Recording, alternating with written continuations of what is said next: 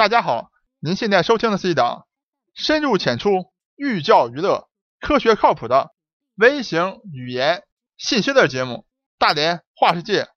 我是老程，我是老程，我在美国广袤的大农村向您播报。好，这一期节目啊，咱们书接上回。上期节目老程抛出了一个问题：通过基因测序，能不能预测中国女性未来患乳腺癌的发病几率？可能有的听众朋友们已经抢答了啊，说当然能了。你看美国影星安吉雷娜·裘丽就是通过基因测序预判到自己未来可能啊患乳腺或卵巢癌这个几率特别高，于是就把乳腺和卵巢都切除了。但是老陈告诉你，你的抢答结果又错了。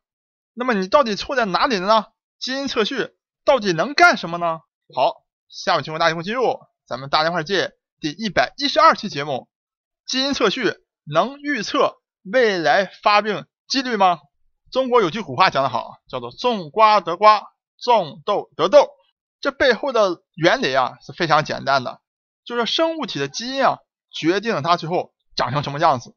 所以呢，一般的大众啊，当然认为基因在决定啊人体是不是生病也好，或者你整个身体的这功能上是有一个很大的一个作用的。这样的理解是完全正确的，但是。正是这样的理解呢，也容易被这些广告商们所忽悠。忽悠在什么地方呢？因为大家可以想象一下啊，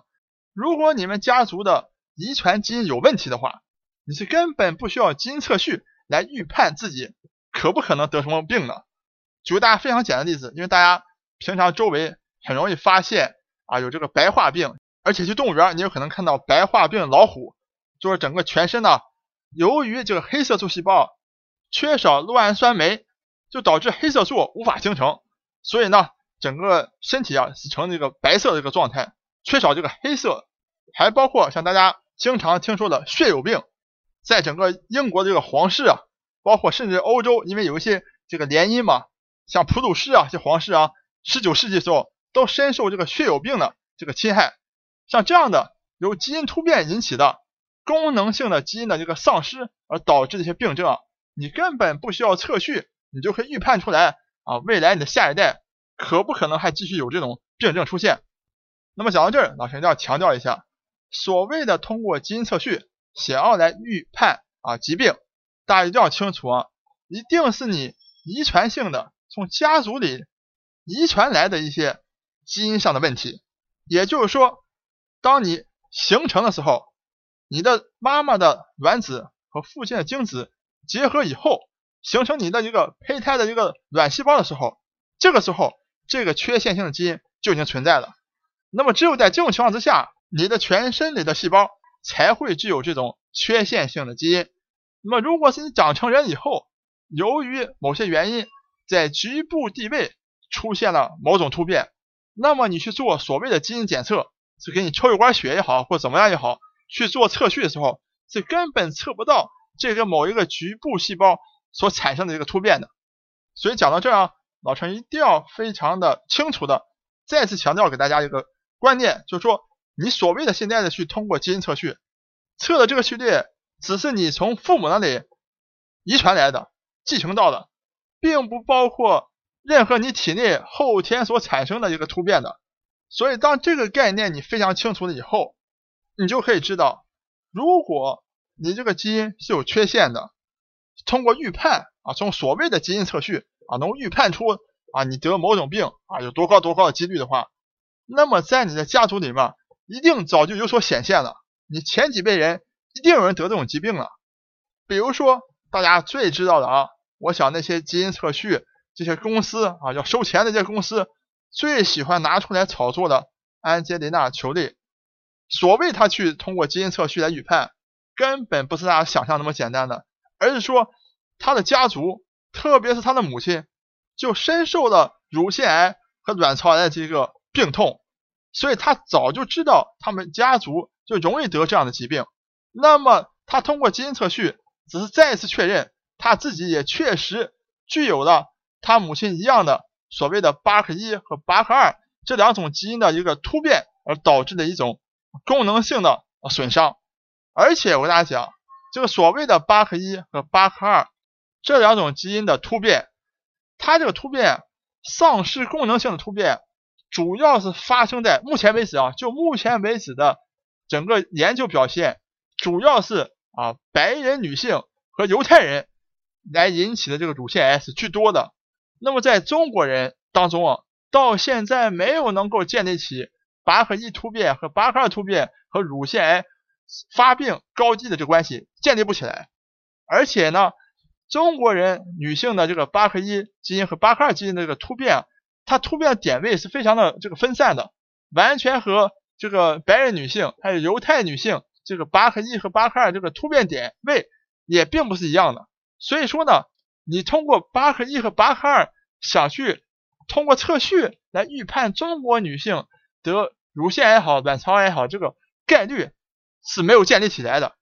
至少到目前是没有建立的。所以老陈告诉大家啊，你通过抢答说什么通过基因测序啊能够预测中国女性乳腺癌或者卵巢癌概率，这个呢是完全没有科学的建立起来的。那么有的听众朋友就问老陈了啊，说最近国家也好或者社会上炒得非常火的所谓精准医疗，那么基因测序啊起的非常关键的作用。老陈告诉大家，基因测序当然在精准医疗上。起到至关重要的作用，但问题在哪里呢？问题在于不是他要去预测，而是当疾病出现的时候，这种通过测序的方式，比如说你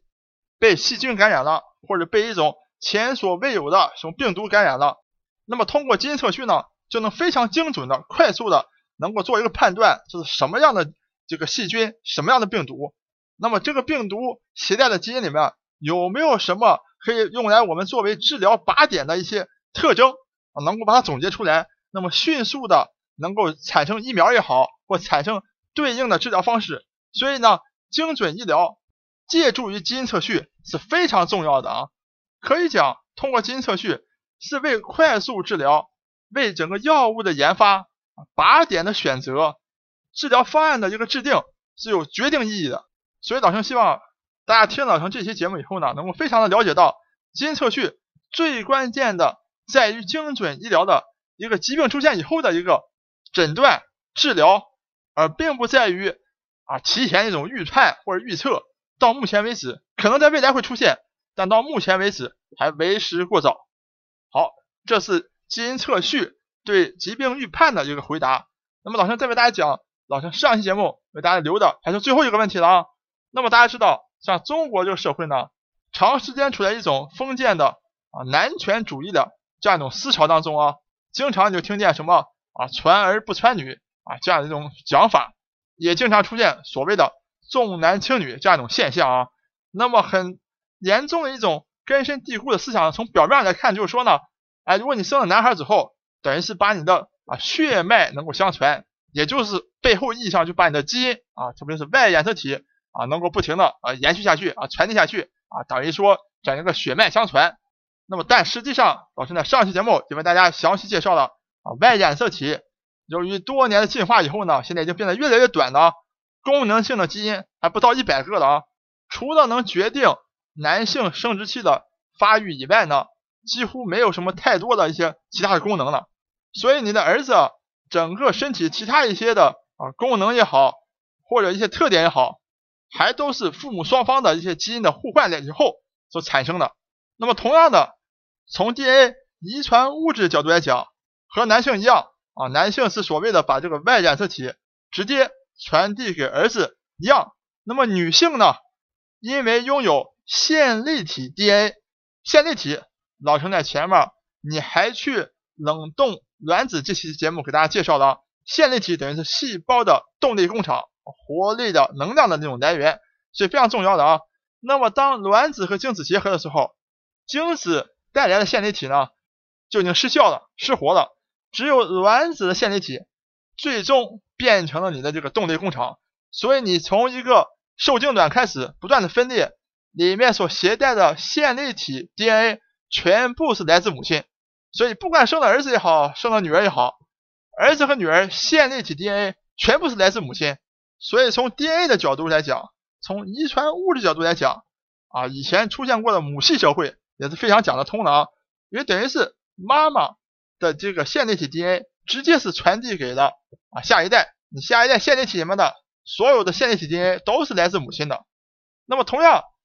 这个线粒体 DNA 啊和这个 Y 染色体啊等于是对应的啊，Y 染色体通过男性啊不断的传递给自己的儿子啊往下延续，那么这个线粒体 DNA 呢是通过啊妈妈传递给自己的女儿和儿子，但是儿子是没有办法继续把这个线粒体 DNA 传递下去的啊，是通过女儿，女儿结婚啊生子的时候再把线粒体 DNA 传递给下一代。所以完全和这个 Y 染色体对应的啊，等于是线粒体 DNA 就可以不停的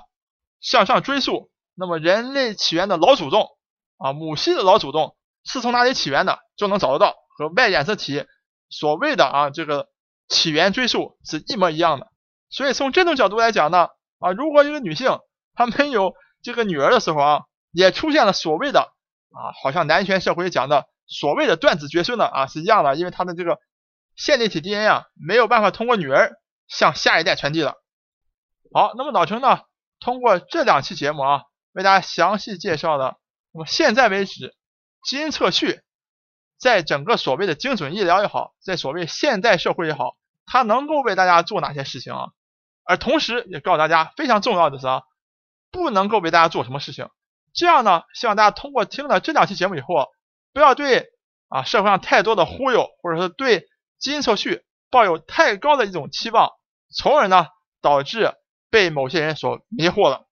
我是老程，我是老程，我在美国广袤大农村向您播报。本节目一切观点均属个人观点，一切材料均来自网络。本节目不对你的生活方式构成任何指导。参与话题的讨论，请关注我们的微信公众账号“大连花世界”，或者在新浪微博。大连花世界，我们等你来吐槽。